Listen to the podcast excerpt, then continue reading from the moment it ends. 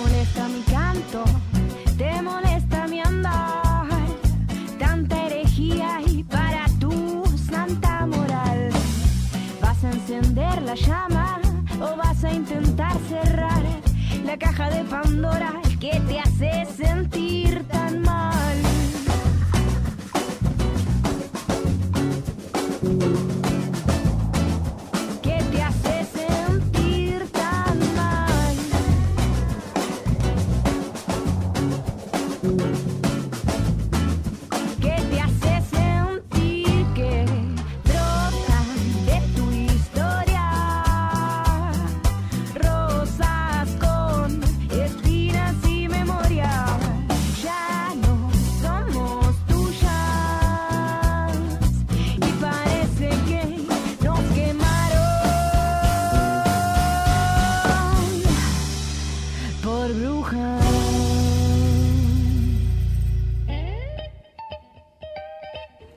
Por brujas. Y arrancamos esta mañana de miércoles 24 de octubre. Aquí en la ciudad de Buenos Aires, en Radio Presente, nos quemaron por brujas en esta séptima temporada. Pasaron tres minutos de las 9 de la mañana y arrancamos con Nico Carral del otro lado de las consolas. Le mandamos un beso muy grande a Jessy Farías, una gran laburadora, comunicadora popular que está trabajando en este momento. Y a todas las brujas se le farman Angie Sorciari y Raque Paso quien es la musicalizadora, entre otras cosas, de este equipo brujeril. Así que la música que vamos a escuchar hoy va a estar a cargo, como siempre, de Raque Paso. Arrancamos este miércoles a la mañana con lluvias, lloviznas, una máxima para hoy de 16 grados, ahora mismo 13 grados. Así que más o menos como te vistas, va a estar todo el día. Lluvias y chubascos débiles durante todo el día. Para mañana jueves 22 grados de máxima se espera y el viernes probablemente nuevamente arranquen las lluvias. Las brujas tenemos redes sociales. Pueden escribirnos arroba NQPB en Twitter, arroba NQPB de la misma manera en Instagram. Nos quemaron por brujas en Facebook.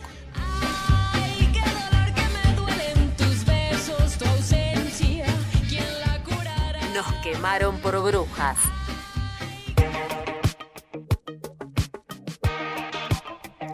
Y arrancamos con el repaso de noticias en esta mañana de miércoles 24 de octubre. Presupuesto 2019 en una sesión maratónica Cambiemos va por la aprobación del presupuesto en diputades. El debate iniciará a las 11 y duraría aproximadamente 16 horas.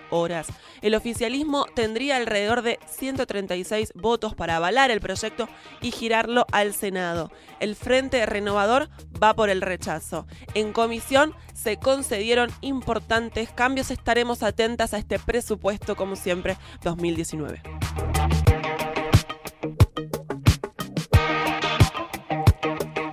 Paro y movilización, los sindicatos que agrupan a maestras, maestros de escuelas y profes de universidades paran este miércoles hoy y marchan al Congreso junto a otras organizaciones gremiales y sociales para repudiar el presupuesto impulsado por Cambiemos. Rechazamos este presupuesto de ajuste que está elaborado bajo las directivas del FMI y que para la educación tiene un brutal ajuste en las partidas. Esto lo dijo Sonia Aleso, secretaria general de CETERA, y confirmó el paro nacional que cumplirán hoy que convoca CETERA y adhieren gremios bonaerenses como FEB y SUTEBA. Concentran en el Palacio Pisurno para movilizar al Congreso Nacional. También habrá una movilización convocada por gremios y movimientos sociales y se da en el marco de un paro nacional de ATE y CTA desde la Avenida de Mayo y 9 de Julio hacia el Congreso de la Nación donde diputados tratará el presupuesto 2019. Hoy en el Congreso va a haber muchísimas movilizaciones y concentraciones justamente para repudiar este presupuesto 2019 que trae eh, el oficialismo. La bancaria también acatará la conciliación obligatoria, pero igual movilizará contra el presupuesto. El gremio que conduce Sergio Palazzo decretó un paro de los bancos Nación y Provincia en defensa de la banca pública y contra el presupuesto. El gobierno reaccionó aplicando justamente la conciliación obligatoria.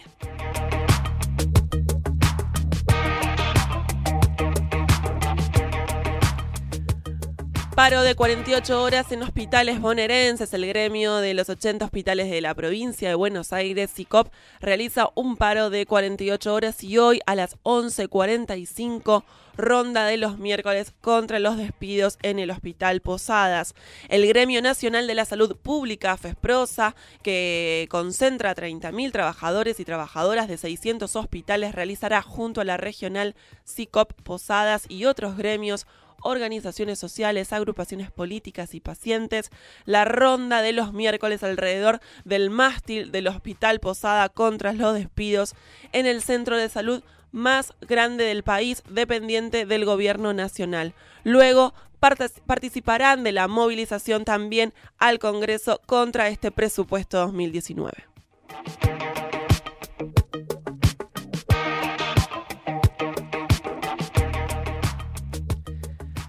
Página 12 para ayer y tras cinco meses de paritarias cero, las y los trabajadores de página 12 comenzaron un paro de 48 horas en defensa de su salario y libertad de expresión. La inflación acumulada del año ya llega a 32,4% y lo único que ofrece pagarnos el grupo Octubre es apenas una cifra cercana a la inflación de septiembre, algo que no está ni cerca de los montos que nos adeudan. Tras darle varias oportunidades para que mejore su propuesta de pago y sin obtener resultados positivos, avanzamos con esta medida votada por unanimidad en asamblea como parte de un plan de lucha que incluyó también otras acciones. Esto fue lo que señalaron en un comunicado comunicado firmado por la Comisión Interna de Cipreva. La demora en el pago de un acuerdo paritario no es algo nuevo en el grupo de medios que conduce Víctor Santamaría, ya sucedió en 2016 y 2017 se vuelve a repetir este año. El último incremento salarial que recibieron los trabajadores y las trabajadoras fue en el mes de marzo, correspondiente a una retrasada cuota final de la paritaria del año pasado. Frente a esto, exigen el grupo Octubre que aplique el 16% que corresponde a la, paritaria de este año, que, no que nos pague, que les pague a las compañeras y compañeros la deuda acumulada en los últimos meses y que actualice los valores de esa deuda a los índices actuales de inflación. Entonces, estemos atentas porque página para.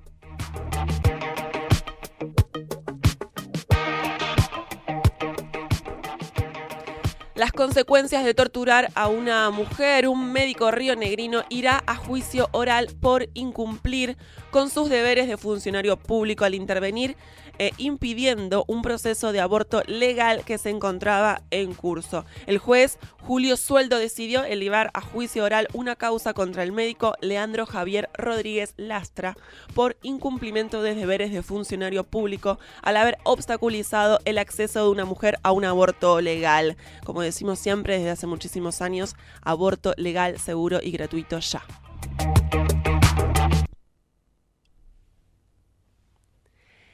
Pasaron 10 minutos de las 9 de la mañana y saltamos el cerco mediático como cada lunes y miércoles y nos vamos informando y repasando los portales de noticias con los que las brujas elegimos informarnos. Desde Tiempo Argentinos nos traen la noticia de que la comunidad LGBTI está en alerta ante recortes que afectan derechos a la salud y a la no discriminación. Un informe de 100% diversidad y derechos señala las políticas públicas para ese colectivo que el proyecto de presupuesto 2019 pone en riesgo. Claramente el presupuesto 2019 y este debate que, trae el recorte que propone el oficialismo afecta a muchísimos sectores, como venimos repasando, eh, que tienen que ver con la salud, con la educación principalmente. Entre las muchas áreas que sufrirán sensibles recortes si se aprueba el proyecto de presupuesto 2019 enviado por el Gobierno Nacional al Congreso. Desde la comunidad LGBTI alertan que el recorte de recursos impactará gravemente la ejecución de políticas públicas conquistadas durante años de luchas de ese colectivo, afectando sus derechos a la salud, al trabajo y a la no discriminación y a la inclusión social. Un documento de la Asociación Civil 100% Diversidad y Derechos destaca el recorte del programa Desarrollo de la Salud Sexual y la Procreación Responsable que contempla la ley 25.673, que tiene a su cargo justamente la aplicación de la ley de identidad de género en el ámbito de la salud. Presenta un incremento nominal en la partida asignada de solo el 15% para 2019, un tercio de la inflación del 42, más o menos 42% pautada en el propio proyecto de presupuesto. Además, a septiembre de este año solo se ejecutó el 24% de los fondos previstos para este año. Por otra parte, también eh, los recursos asignados al Instituto Nacional contra la Discriminación, Xenofobia y el Racismo desde el INADI justamente presentan un ajuste presupuestario real que comenzó en el 2016 y este año, al mes de septiembre, solo ejecutó el 52% de los fondos asignados. Ya veníamos hablando el lunes también todo lo que tiene que ver con los recortes, la eliminación del Ministerio de Salud y cómo este presupuesto de ajuste que propone el oficialismo impacta sobre todo en las políticas de salud sexual y derechos reproductivos. Ahora vamos a Agencia Presentes cuando pasaron 13 minutos de las 9 de la mañana y nos vamos a la provincia de Salta. Es trans, la golpearon brutalmente a la salida de un boliche y está grave. Mirna Antonella Di Marzo, una mujer trans de 30 años, está en grave estado de salud en terapia intensiva en el Hospital Público Joaquín Castellanos de la ciudad de General Güemes, a 50 kilómetros de la ciudad de Salta. Se encuentra en ese estado desde la madrugada del 21 de octubre cuando fue atacada por un hombre a la salida del Boriche Caribe. Desde entonces no ha recuperado el conocimiento y sus familiares desesperan porque ya sufrió dos paros cardiorrespiratorios, informó su hermana Norma Di Marzo. Em, estemos atentos, el Ministerio Público Fiscal de Salta informó que el agresor ya fue identificado y detenido. Sin embargo, no se dio a conocer la identidad del acusado, algo que criticó la activista Pía Ceballos, una de las directoras del Observatorio de Violencia contra la Mujer de la provincia de Salta y miembro de Mujeres Trans de Argentina. Vamos a Agencia Presentes, entonces podemos eh, leer más sobre esta noticia. 14 minutos pasaron de las 9 de la mañana. Estas fueron algunas de las noticias feministas en Nos quemaron por brujas. En la lucha contra el patriarcado, las brujas decimos presente.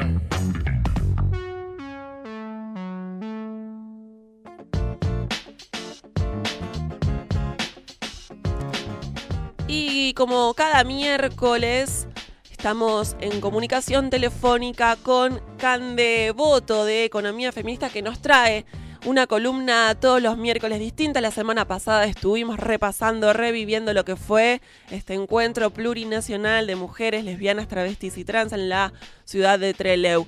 ¿De qué vamos a hablar hoy? Ahora lo vamos a saber. Muy buenos días, Cande, ¿cómo estás? Hola, ¿cómo estás? Bien, muy bien. Bueno, oh, estos, estos días tuvimos una visita muy especial y seguro vamos a estar hablando un poco de eso. Sí, en realidad para hacer una pequeña introducción, porque también eh, estamos en una semana bastante clave, digamos, eh, tenemos muchos compañeros y compañeras que están ahora mismo en el, en el Congreso Nacional esperando la, votación de, del presupuesto de lo que va a ser el año que viene, entonces eh, me interesa hacer una, una leve introducción porque sí voy a hablar de la visita de Silvia Federici a nuestro país y no quiero que parezca algo sacado de la galera, eh, pero sí entiendo y creo que es parte de lo que de lo que charló Silvia eh, ayer en la presentación de, su nuevo libro en, Flores, que tiene que ver con, con también repensar cuestiones más sistémicas como parte del movimiento feminista y no solo eh, quedarnos atadas a la coyuntura que obviamente que demanda y que es parte del ejercicio de la política, ¿no? Sí, sí, sí, sí, claramente.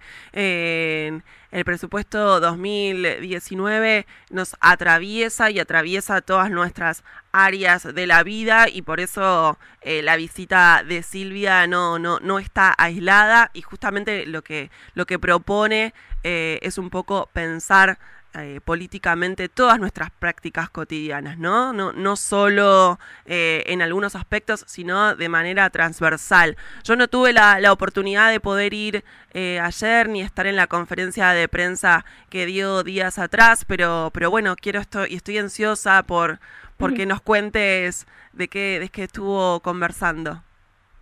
Sí, bueno, ayer eh, hice una presentación que me parece también eh, relevante comentar el espacio. Fue una esquina eh, en Flores, donde hubo una, una colaboración desde distintas redes, distintas organizaciones, eh, movimientos, digamos, y eso también es importante recalcar toda la, todo el trabajo reproductivo que hizo que pudiese estar eh, Silvia presentando su nuevo libro y obviamente que, bueno, desarrolló un poco de lo que, de lo que venía escribiendo y también entender que el peso que tiene la teoría de, de Silvia Federici para sobre todo las nuevas generaciones eh, en Argentina y en América Latina desde el Calibán y la Bruja, eh, si alguien no lo leyó, se lo recomiendo fuertemente. Hacemos una breve introducción porque, bueno, quizás eh, alguien que nos esté escuchando no la conoce. Silvia Federici es escritora, docente, militante feminista italiana y,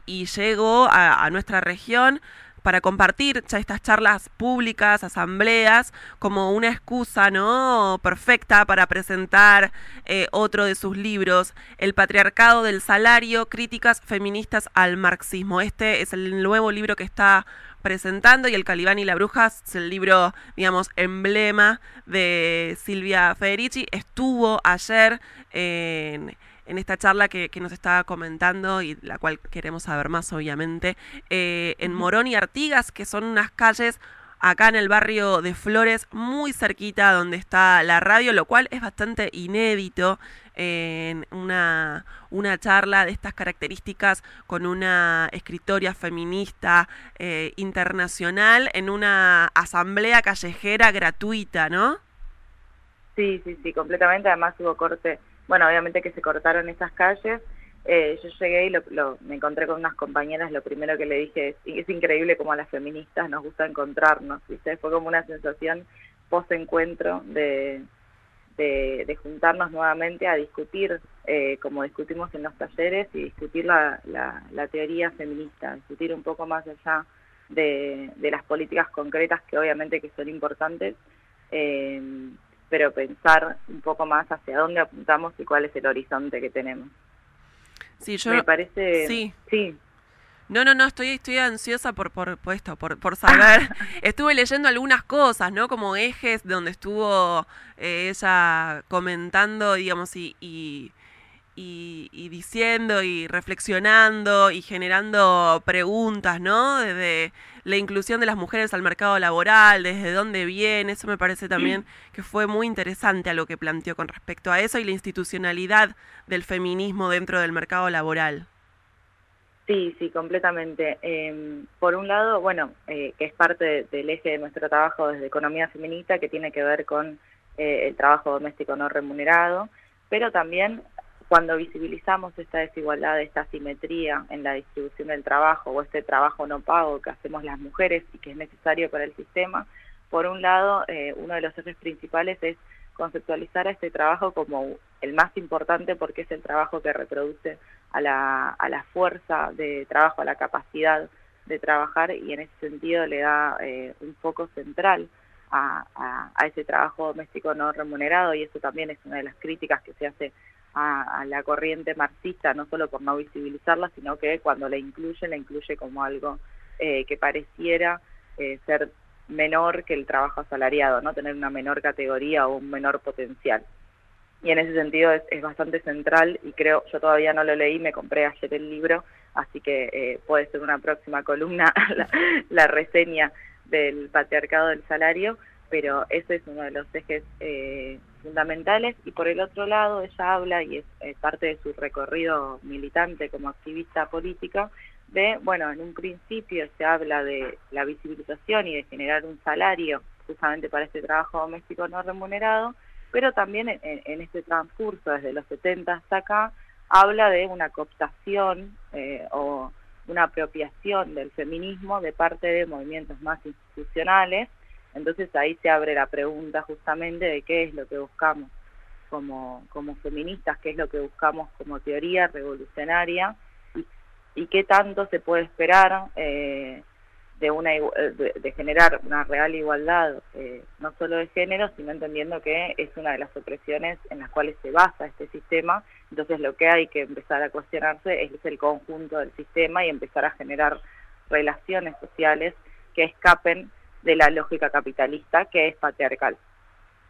Absolutamente. Y, y en, ese, en esas lógicas patriarcales y de relaciones también se habló del rol de los varones. Eh, sé que, surgió ahí la pregunta por, por qué rol ocupan los varones, qué es lo que deberían eh, estar haciendo, qué, qué espacios ocuparían o ocupan ahora en estas nuevas, en este nuevo escenario de, de, de, una política feminista que, que, está ahí empujando. Bueno, justamente, eh, y, y, bien atado a su teoría y en la forma en que se desarrolla este trabajo no pago, que es en los hogares, Em, el, el, rol tradicional del varón dentro del capitalismo y dentro del patriarcado es justamente el disciplinarnos a las mujeres. Son los que nos disciplinan en los hogares, eh, en las casas, en las camas, eh, para que justamente continuemos el mandato que tiene que ver con la reproducción de la fuerza de trabajo y con el cuidado de esa fuerza de trabajo. Entonces, en ese sentido, tienen, por un lado, eh, que posicionarse, si quieren estar en esa lucha feminista, de qué lado o sea, la primera pregunta sería de qué lado querés estar. Porque ¿De qué lado te encontrás? ¿De qué lado te encontrás? Porque vos tenés un rol disciplinador, entonces eh, es, es un, digamos, es necesario que se corran de ese espacio y en el acompañar la lucha tienen que, como decimos, y en ese sentido me hizo acordar mucho a, discusiones que hemos tenido en desde, desde el primer ni una menos, ¿no? Del lugar de los varones y bueno, al fondo de la marcha, ¿no? Sí, claro. Eh, no, de hecho es siempre una, unas preguntas y sobre todo al interior de las organizaciones políticas muchas veces, en, lo que tiene que ver con, con las marchas, con los espacios, con las movilizaciones, qué rol ocupan, se lo preguntan, no se lo preguntan, irrumpen, son acuerdos que, que, que tienen con las compañeras, digamos, es, es una pregunta que surge. Sí, sí, sí, es una pregunta que, que surge, que es, que es muy válida eh, y creo que, la posición que, que, asentó ella ayer y que también he, leído en, las otras jornadas de las que participó, es un lugar de, acompañamiento y más que nada de transformación en el propio espacio entre varones, ¿no? Eh, funcionar como un agente de cambio entendiendo que son sus pares quienes ejercen este disciplinamiento hacia las mujeres eh, y ese es el rol más transformador que pueden tener los varones no es el rol de eh, protagonizando obviamente eh, nuestra lucha porque es nuestra. Entonces puede haber un rol de acompañamiento y más importante aún un rol de cuestionamiento en sus propios espacios que son espacios donde nosotras no podemos entrar o donde se nos hace muy, eh, mucho más difícil porque no es nuestro lugar natural, abro comillas y cierro comillas, ¿no? Sí, claro, claro, son esos espacios donde muchas veces eh, eh, aparece esta complicidad eh, machista o esta complicidad dentro de los espacios más masculinizados y bueno, cuestionarse ahí sus, sus prácticas es al menos lo, lo, revolucionario que podrían hacer, ¿no? No, y entender también la, la, la, profundidad que tiene esto y para llevarlo a, algo concreto, porque si no parece que, que hablamos simplemente de, de, teoría como algo plenamente académico y cualquier varón que esté escuchando eh, sabe que tiene grupos de WhatsApp donde se mandan contenidos que son violentos o que cosifican a las mujeres y demás, y muchos saben que está mal, pero eligen el silencio para no enfrentarse al resto de los varones, entonces una práctica revolucionaria sería justamente cuestionar al resto de los pares y entender por qué, por ejemplo, les genera placer sexual dar la dominación de un varón hacia una mujer, empezar a cuestionarse esas eh, esas prácticas, que es parte de nuestra praxis feminista, ¿no? El cuestionarnos eh, nuestra cotidianidad desde lo personal, justamente entendiendo que es parte de una transformación social y es parte de una lucha colectiva. Y también relacionado a esto surgió dentro de las charlas eh, temáticas que están relacionadas a justamente las relaciones sexoafectivas, el amor romántico. Estuve leyendo coberturas de distintos medios feministas, comunitarios, por ejemplo, desde Marcha, donde ahí iba siguiendo lo que, lo que pasaba y me pareció que, bueno, muy, revelador y muy interesante. Algo que dijo que, bueno, durante muchísimos años, durante mucho tiempo, las mujeres estuvimos un poco eh, dominadas, en muchos casos eh, se sigue eh, por el amor romántico hasta que descubrimos que estar entre nosotras y organizarnos nos genera también muchísimo placer y encanto. Y entonces ahí el amor romántico ya pasa a un segundo plano y nos damos cuenta que, que es amor también lo que sucede cuando estamos juntas y nos organizamos políticamente.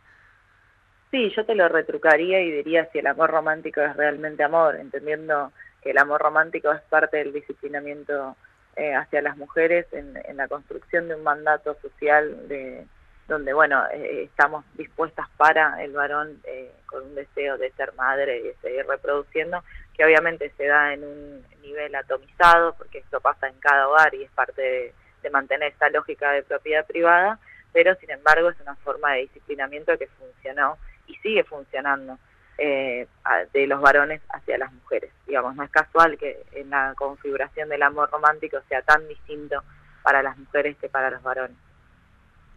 Absolutamente. No, absolutamente. Me, quedé pensando, obviamente, que, eh, el, el mal llamado amor romántico, que de amor no tiene nada. ¿Cuántas prácticas amorosas también eh, llamadas como amor? Y, y bueno, habría que también ahí eh, dejar de decirles de esa manera. ¿Algo, Cande, que te haya quedado por decir, algo que te haya llamado la atención? Adelante. Un, millón de cosas, pero hubo una, una pregunta que, creo que fue central, que tenía que ver con, con la separación de, la Iglesia del Estado, con la consigna esta. Eh, por un lado, bueno, habló de un Estado intrínsecamente eclesiástico, entendiendo justamente el rol que tiene eh, la Iglesia dentro del disciplinamiento eh, hacia nuestros cuerpos y hacia la sociedad en general, em, pero sí me parece importante hacer foco en esta parte eh, o en esta cooptación feminista de, las instituciones em, y entender los límites que tiene eso. Ella habló, por ejemplo, del caso eh, Trump y Hillary Clinton, donde muchas veces parecía que Clinton era la, la mejor opción y como muchas veces esa dicotomía entre entre lo peor, ¿no? Como es Trump o, no sé, pensemos en Bolsonaro, y como el segundo eh, peor parece como una salvación y tenemos que tener mucho cuidado de, conocer los límites de, eso y entender que, la autonomía de, nuestra vida y el ejercicio de hacer nuevas relaciones sociales no, no va a venir por ese lado creo que es algo que igual como feministas en la práctica lo venimos haciendo, las, conquistas no vienen de arriba, sino que vienen a partir de la organización desde abajo. Y me quedo con una última frase que anoté también de esta cobertura colaborativa de, distintos medios feministas, donde Silvia Federici eh, decía, ¿no? El feminismo ya es un movimiento político, necesitamos tener un horizonte amplio, si no es constructivo, lo que se hace no suma, la lucha debe cambiar positivamente eh, tu vida, las vidas, y por eso finaliza diciendo, hay alternativa al capitalismo. Sí, aplaudo. Aplaudo. Con estos aplausos eh, creo que, cerramos esta, ¿no? esta intervención. Es una gira que, está haciendo Silvia Federici en, en, Argentina, también va a estar en Chile. Eh, se da a partir de la presentación de su libro El patriarcado del salario, críticas feministas al marxismo. Ayer estuvo aquí a unas cuadras cerca de, la radio, de la radio presente en el barrio de Flores. Va a estar también... Eh, si no me equivoco, en el Mutual Sentimiento este, este viernes. Eh, sí, en la asamblea. Ahí está. menos. Perfecto. Bueno, vamos a estar subiendo, ya estuvimos también en las redes de las brujas, el cronograma donde están todas las fechas de, la visita del Cielo Federici acá en nuestro país. Gracias Cande, como siempre, como cada miércoles por esta columna y nos volvemos a encontrar y hablar el miércoles próximo. Perfecto, muchas gracias. Te mando un abrazo grande. Pasó Cande Voto eh, y su columna de economía feminista. Nos quemaron por brujas.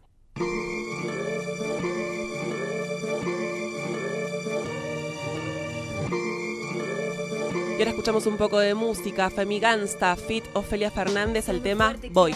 Atravesando porcelana, la familia sea unida y al congreso mis hermanas. Soy de sangre combativa mi cuerpo, soberana. Voy rimada y encendida, voy quemando la sotana. Bájame la persiana que el machito está con miedo. No le gusta imaginar que se termina el medioevo. Todas putas y lesbianas con los tacos en tu ego. Te dolió saber que acaban prescindiendo de tu huevo. Yo me entrego el movimiento como rima la pista. Sé que América Latina va a ser toda feminista. No me alcanza la voz de tu prejuicio machista. Uso la mierda que tirás y me enaltezco como artista. Voy.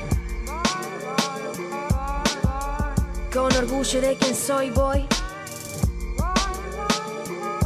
Voy agitando, transformando desde hoy, voy. Tiñendo verde aquel lugar en donde estoy, voy. Haciendo hermanas en la misma dirección, sí. Si el futuro se convierte en lo que luchamos siempre, es educando para no matar y no para evitar la muerte. el amor no es aguantar, que no es la regla del más fuerte. Que la mujer al caminar no debería ser valiente. Que si existe la igualdad también contempla disidentes. Que es posible empatizar desde el respeto y aunque intenten desunir y desarmar, sembrar el odio entre la gente. Feminismo, libertad, revolución es ser conscientes. Ya no nos callamos más. Viva la voz y alta la frente. en cada esquina en la ciudad vas a encontrar pañuelos verdes. en cada esquina en la ciudad vas a encontrar pañuelos verdes. En cada esquina en la ciudad vas a encontrar pañuelos verdes.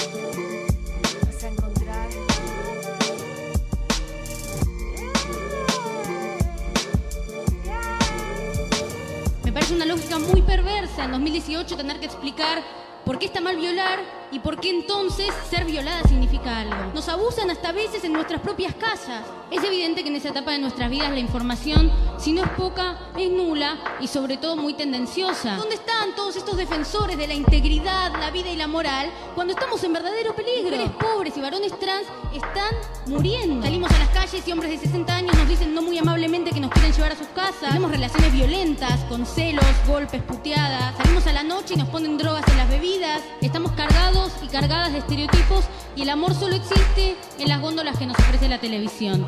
Amaremos heterosexualmente, monogámicamente y por el resto de nuestras vidas o simplemente no amaremos. Pero una sociedad más justa no la voy a construir hablando de mí misma. La voy a construir militando la libertad de los otros y de las otras. Tenemos nuestro propio ejército y es el que está en Avenida Rivadavia gritando aborto legal. Hemos decidido conquistar nuestra libertad. Este pañuelo es nuestro uniforme. Y lo único más grande, el amor a la libertad, es el odio a quien te la quita.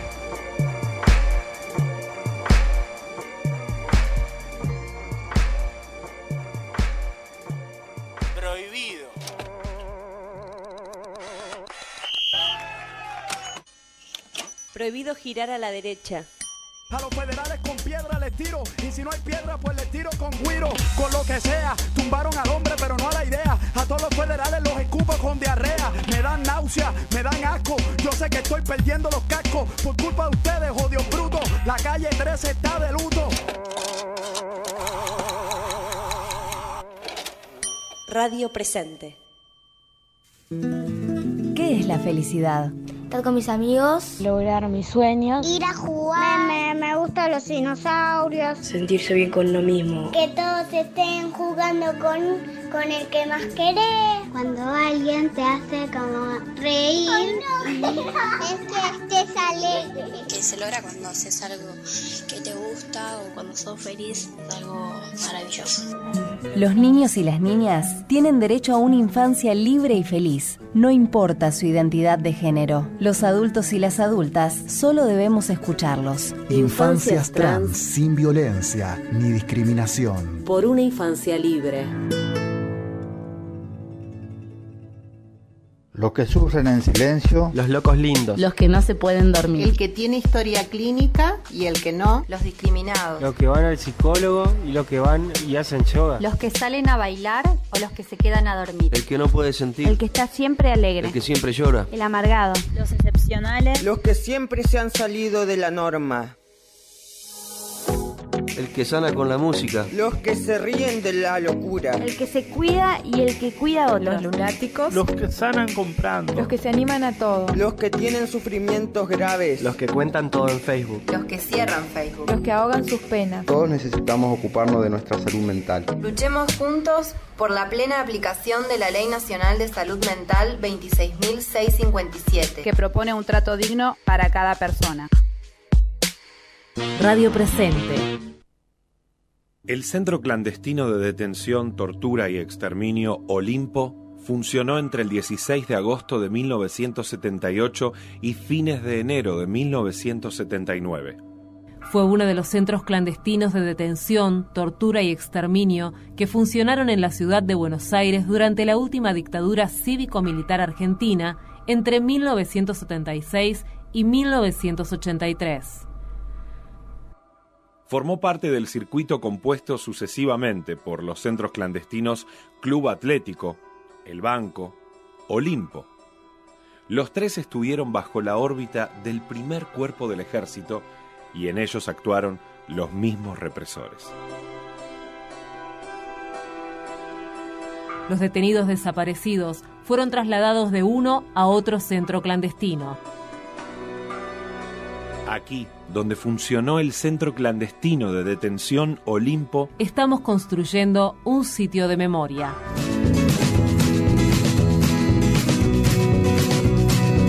Desde la condición de estar acá, estamos haciendo un espacio de memoria de cara al presente. Un espacio de promoción de los derechos humanos con los pies en el hoy. Aquí abrazamos el trabajo de reconstrucción del lazo social que el genocidio buscó destruir. Estamos convencidos que los contenidos últimos siguen siendo los mismos. Hace 10 años que estamos en esto y seguimos. En esta hora, exactamente. Información. Economía, deportes, series, películas, música, literatura. Nos quemaron por brujas. Séptima temporada. 9.39 de la mañana.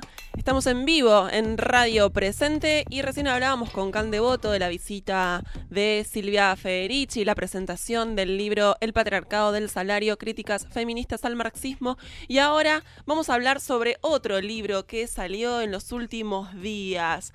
Vamos a hablar sobre las mujeres y el sindicalismo. Si bien existe una ley de cupo sindical femenino que establece un piso del 30% para la representación femenina en cargos eh, electivos y representativos, la realidad revela que solo un 18% de esos cargos están ocupados por mujeres. Y de ese porcentaje, tres de cada cuatro se ocupan de temáticas consideradas propias de la mujer. Alguna secretaría de género, algún área específica de la mujer, entre muchas comillas, ¿no? Eh, por eso estamos en comunicación con Tali Goldman, autora de La Marea Sindical, Mujeres y Gremios en la Nueva Era Feminista.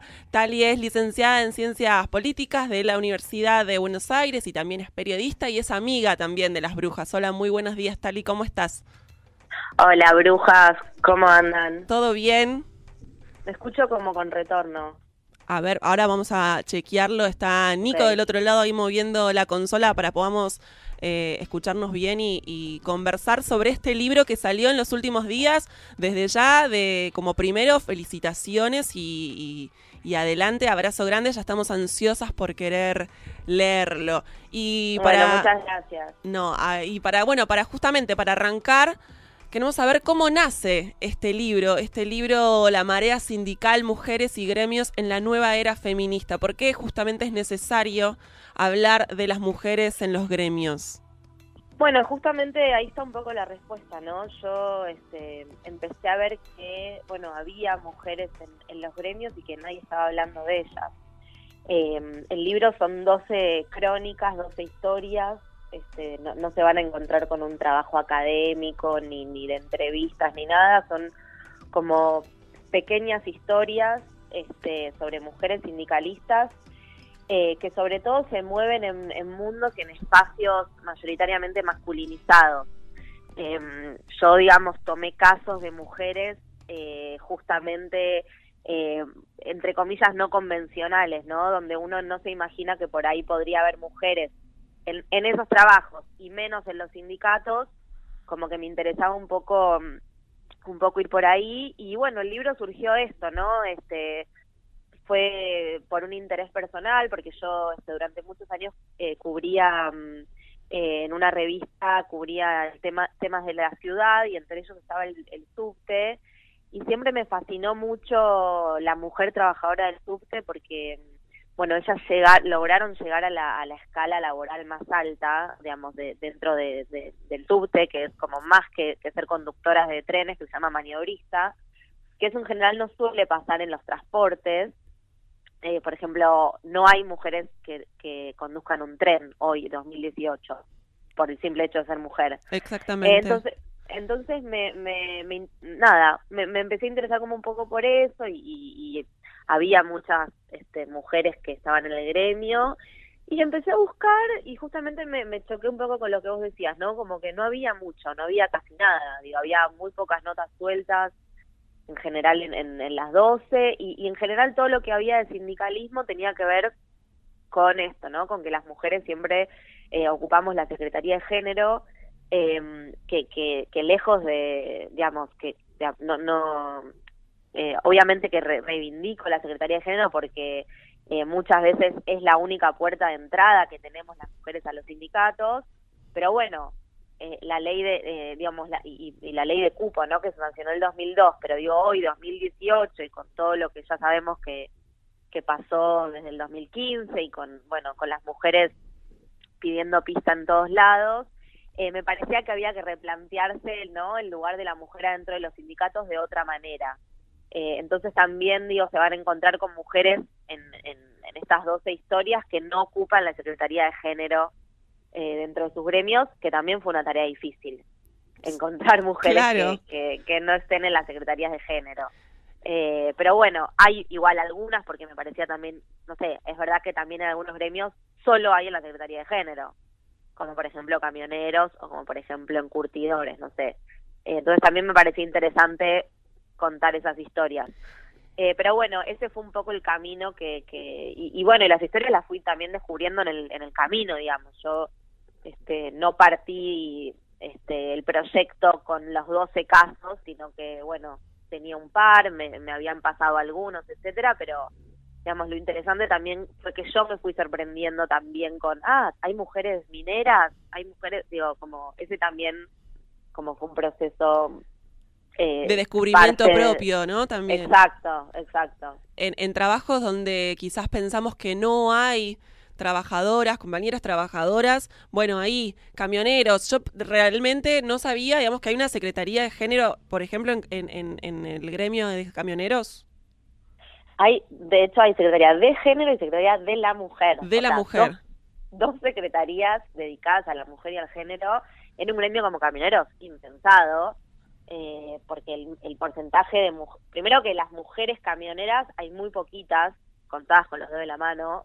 Te hablo de mujeres camioneras afiliadas a camioneros porque después hay mujeres que manejan un camión propio, digamos. Claro, claro, pero no están afiliadas. Claro, pero no están afiliadas. Pero, digamos, el grueso de las mujeres que entra a camioneros tienen que ver con eh, cuando, ¿cómo se llama? Cuando el gremio de camioneros incorpora a los que a los que trabajan en el área de logística. Entonces ahí había muchas mujeres trabajando en empresas de logística, en lo que se conoce como picking, ¿no? Eh, que es esto de ir poniendo en cajitas todo para que después se hagan las entregas en los camiones justamente. Entonces en el año 2007 Moyano se da cuenta de que, bueno, tiene un montón de mujeres en el gremio y medio que no sabe qué hacer, porque era, este, porque bueno, obviamente siempre fue un gremio absolutamente masculinizado y lo sigue siendo, ¿eh? Sí, claro siguen siendo pocas las mujeres, pero bueno, también él tuvo la visión en el año 2007 y e incorporó a DOC, digamos, una Secretaría de la Mujer y, eh, bueno, la que ocupó ese lugar, que todavía lo sigue ocupando, se llama Laura Córdoba y es una de las protagonistas del libro. Eh, y la verdad es que para mí también fue una sorpresa enorme este, conocer a Laura y conocer el trabajo que hacen camioneros. Yo cuento una pequeña anécdota que es como muy simbólica ahí, pero que bueno, el gremio de camioneros es como muy potente, ¿no? Digo, es como es como un polo ahí por constitución, es como que hay todo un sector que pertenece a camioneros. Y la verdad es que en medio de ese lugar, que en una de las, digamos, que en el sector donde están las oficinas de la comisión directiva, hasta un cartel gigante con eh, una como escala de violencia, ¿no? Entonces hay como, eh, bueno, el color, empieza con un color medio amarillito, como bueno, decirle un piropo a una mujer y termina con el color negro que es matar. Y eso está pegado adentro del gremio camionero donde todos chabones pasan todo el tiempo y bueno, hay un cambio. Esa es una batalla, digo, es una pequeña batalla que tiene que ver con la, con la lucha de las mujeres dentro del gremio. Exacto, entonces bueno, eh, también me parecía justo, digo, visibilizar estas pequeñas cosas que, que, que obviamente falta una eternidad para que una mujer pueda eventualmente ser secretaria general de un gremio de camioneros. No sé si va a suceder. Eso te iba a preguntar, Tali. Te estás adelantando a lo que te quería preguntar justamente porque me imagino que eh, escuchando a todas estas compañeras, a todas estas trabajadoras, estas 12, estas 12 historias crónicas de trabajadoras de distintos gremios, eh, primero pienso que por un lado imagino, no sé eh, qué, diagnóstico, qué habrás visto, ¿no? Pero que mm, la disputa del poder dentro de los sindicatos también tiene que ver con justamente estos espacios y puestos de trabajo eh, históricamente masculinizados. Hablamos de los camiones, de los camioneros, hablamos de los trenes. Me imagino que eh, en lugares de trabajo donde quizás la disputa muchas veces es que haya un baño de mujeres, que haya un vestuario, que haya un espacio mm, eh, propio y, privado, cosas muy pequeñas, porque hay, espacios de trabajo donde realmente eh, la pelea es diaria y cotidiana y por cosas que nos parecen bastante mínimas. Sí, totalmente. Está buenísimo lo que decís y de hecho como que yo me, me, me focalicé mucho en esos detalles, como que ustedes van a ver que en los capítulos, en las historias, es como que por ahí hago demasiado hincapié en esos detalles porque a mí me parece que, en esos detalles se reflejan los mundos en donde ellas eh, transitan. Eh, y sí, digo, hay sindicatos, en, no sé, hay una, por ejemplo, que, que literalmente cuando tiene que ir a hacer pis tiene que bajar de piso porque donde está su oficina no hay baños para mujeres. Claro. Eh, y, y, y nada, y también está bueno como esto, ¿no? Como bueno, siempre se pone el, como el foco y la luz en el tema del cupo, ¿no? Eh, y me parece que, que yo plantearía como a la inversa, ¿no? Como que para mí donde hay que poner foco es que eso, las mujeres empecemos a ocupar espacios y trabajos que siempre estuvieron acaparados por los varones por el simple hecho de que es así. Digo, por ejemplo, no sé, otro de los casos que es el de Andrea, que ella trabaja en Mastelone, por ejemplo, que es la primera mujer en la historia delegada de un gremio tan importante como la industria lechera. Sí. Por ejemplo, en, eh, dentro de la planta de la producción, o sea, donde más se gana, que es básicamente apretar un botón, digo, no hay mucha ciencia, hasta el día de hoy, 2018, no hay mujeres. O sea, no hay mujeres en la planta de producción de Mastelone. ¿Por qué?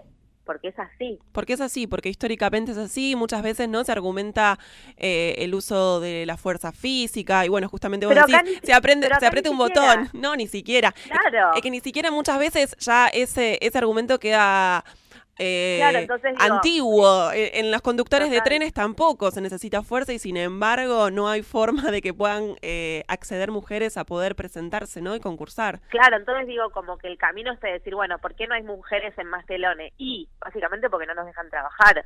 Entonces, ¿para qué? Entonces me parece que obviamente que el cupo tiene que ser un faro, eh, pero me parece que el problema es antes y, y me parece que hoy, justamente en 2018, digo, la ley de cupo fue clave en 2002, 15 años atrás, ¿no?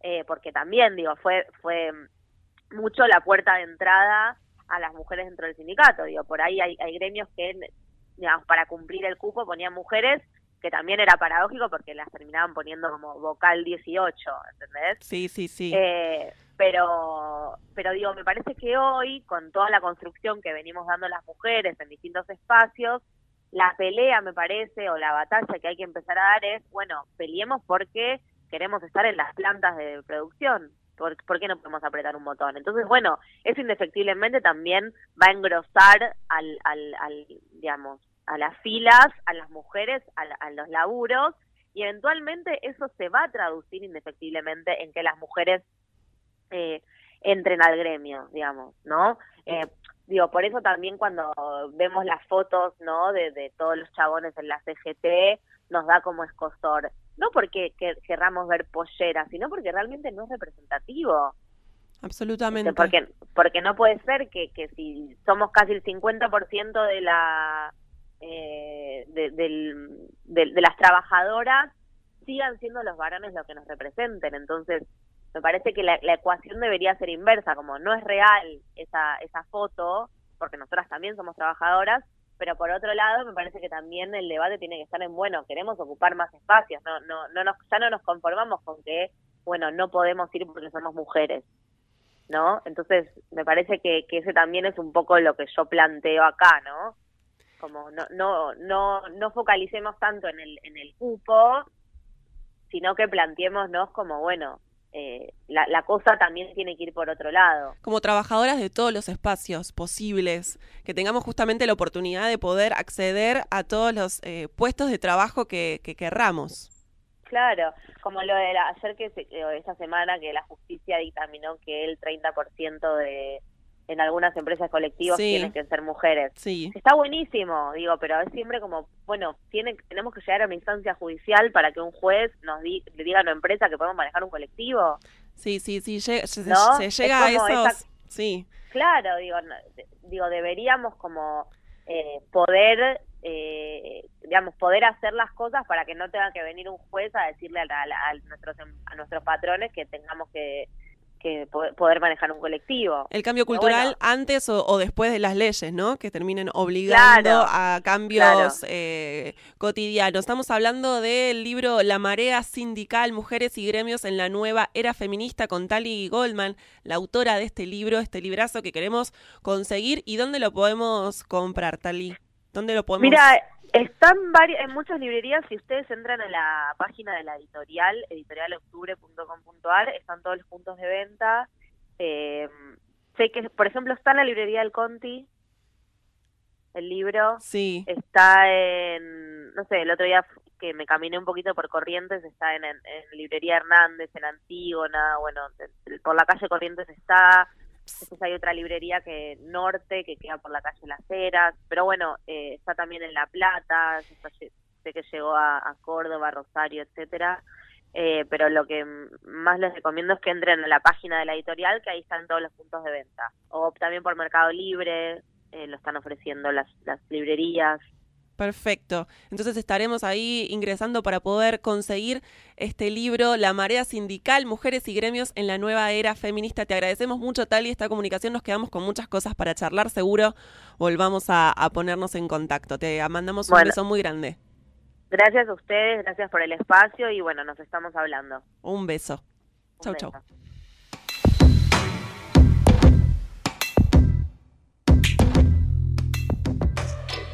Nos quemaron por brujas. Unidos existimos. Unidos existimos.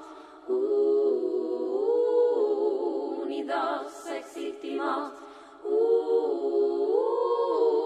Unidos existimos para volar.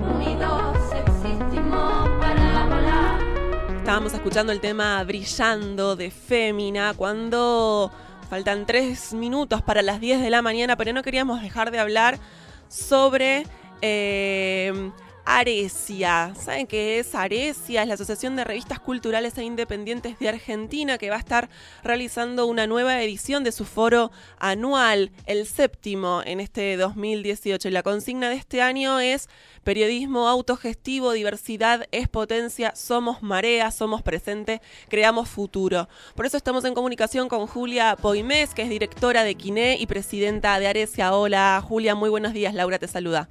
Hola, ¿cómo están? Acá estamos en los últimos preparativos, con todo el entusiasmo. Bueno, bueno, un poco justamente es esto, de qué, qué se trata, ¿no? De qué se trata este séptimo foro y un poco, eh, para quienes no conocen, ¿qué es Aresia? Bueno, Aresia es la Asociación de Revistas Culturales Independientes que eh, desde 2011 estamos agrupados tratando de resolver los múltiples problemas del sector y también de crecer, inventar nuevas estrategias y reclamando por una ley de fomento. Eh, las revistas culturales son más de 150, 200 y bueno, todas este, estamos pasando por un momento difícil, pero también por un momento en el que es necesario reunirse e ir para adelante, inventar nuevas salidas para, para estas épocas en cada uno de los foros hemos eh, dedicado la atención sobre todo a algunos de los grandes temas del año.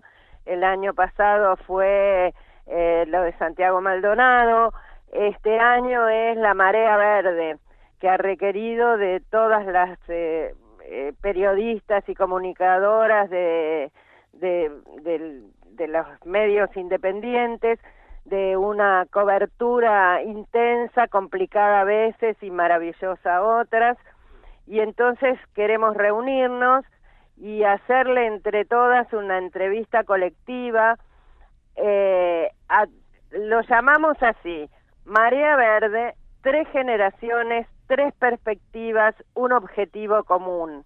Y esto lo hacemos porque sabemos que desde las abuelas hasta las nietas, estuvieron presentes, estuvimos presentes en todos los actos de la Marea Verde. Eh, entrevistaremos a Pila Minjersky, que es una militante histórica de las luchas feministas y fue una de las artífices del proyecto de ley de interrupción legal del embarazo. Tiene 88 años y continúa en plena actividad y será la representante de las mayores en, en estas tres generaciones a las que nos referimos. También eh, van a estar eh, como una edad intermedia y contándonos qué pasó en la educación y en la universidad con este tema, las decanas de la, de la carrera del Departamento de Artes del Movimiento, Marta Gijena, y Marita Soto, decana del Departamento de Crítica de Artes, las dos de la Universidad Nacional del Arte, donde se va a realizar el encuentro.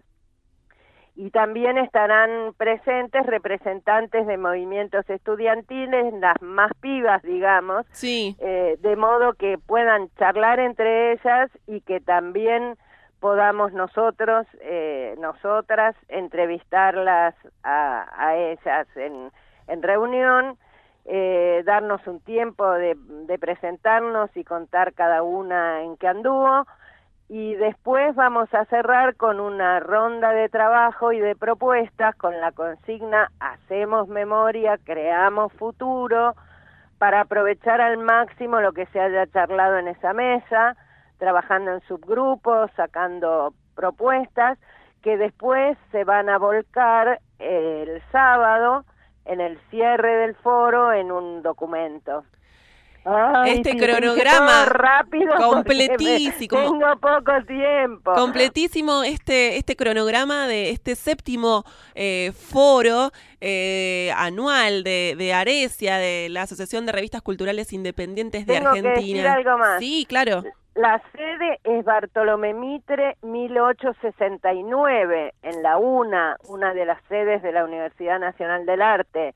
Y desde esa sede, la charla es a las 18, pero a las 15 vamos a salir en una caminata performática con las chicas del grupo de investigación en artes del movimiento encabezando la marcha, una, una larga bandera con el reclamo que estamos haciendo y pancartas de todas las revistas. Pasaremos a hacer nuestro reclamo por leyes que se necesitan eh, frente al Congreso y después vamos a recorrer algunos kioscos de Callao y de Corrientes que venden revistas culturales.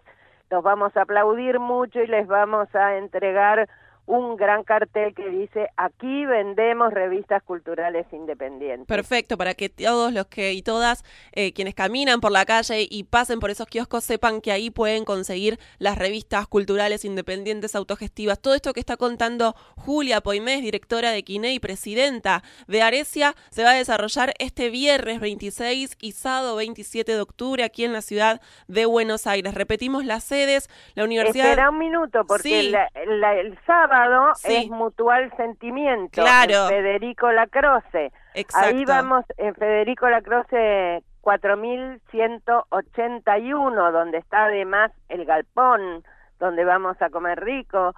Eh, y ahí se va a presentar el censo anual de Arecia, eh, una charla con representantes de distribución y canillitas, una charla con Martín Becerra, y la asamblea anual y el cierre para preparar el documento y la elección de la nueva comisión directiva excelente, completísimo. Viernes 26 en la Universidad Nacional de las Artes, una Bartolomé Mitre, 1869. Y el sábado 27 en la Mutual Sentimiento Federico Lacroce, 4181, con este cronograma súper completo que nos está contando Julia en este séptimo foro de, de Arecia que organiza Arecia. Te agradecemos mucho esta comunicación y seguiremos en contacto y estaremos viendo cómo cómo fue esta, estas dos jornadas de, de, foro. Bueno, las esperamos ahí, por supuesto, y muchas gracias por este espacio de difusión. Un abrazo muy grande. Ahí pasó Julia Poimés, directora de Quiné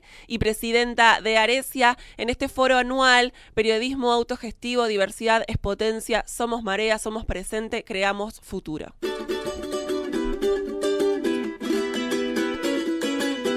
Y nos vamos, nos vamos, nos vamos, nos repasamos en esta mañana en Radio Presente. No queremos irnos sin antes saludar a todas las radios que nos retransmiten y quizás nos estés escuchando en Radio Revés en Córdoba, en Radio de la Azotea o en Radio Las Musas acá en la ciudad de Buenos Aires o en Radio La Quinta Pata en Necochea 93.3, en FM Cooperativa 105.1, perdón, ahí en Necochea, La Quinta Pata es en Córdoba en Radio Tierra Campesina en todo el país. Las brujas estamos dando vueltas. Nos vamos en este miércoles a todo ritmo y volvemos a encontrarnos el viernes a las 9 de la mañana en la Aquelarre Cultural. Un beso muy grande. Chao.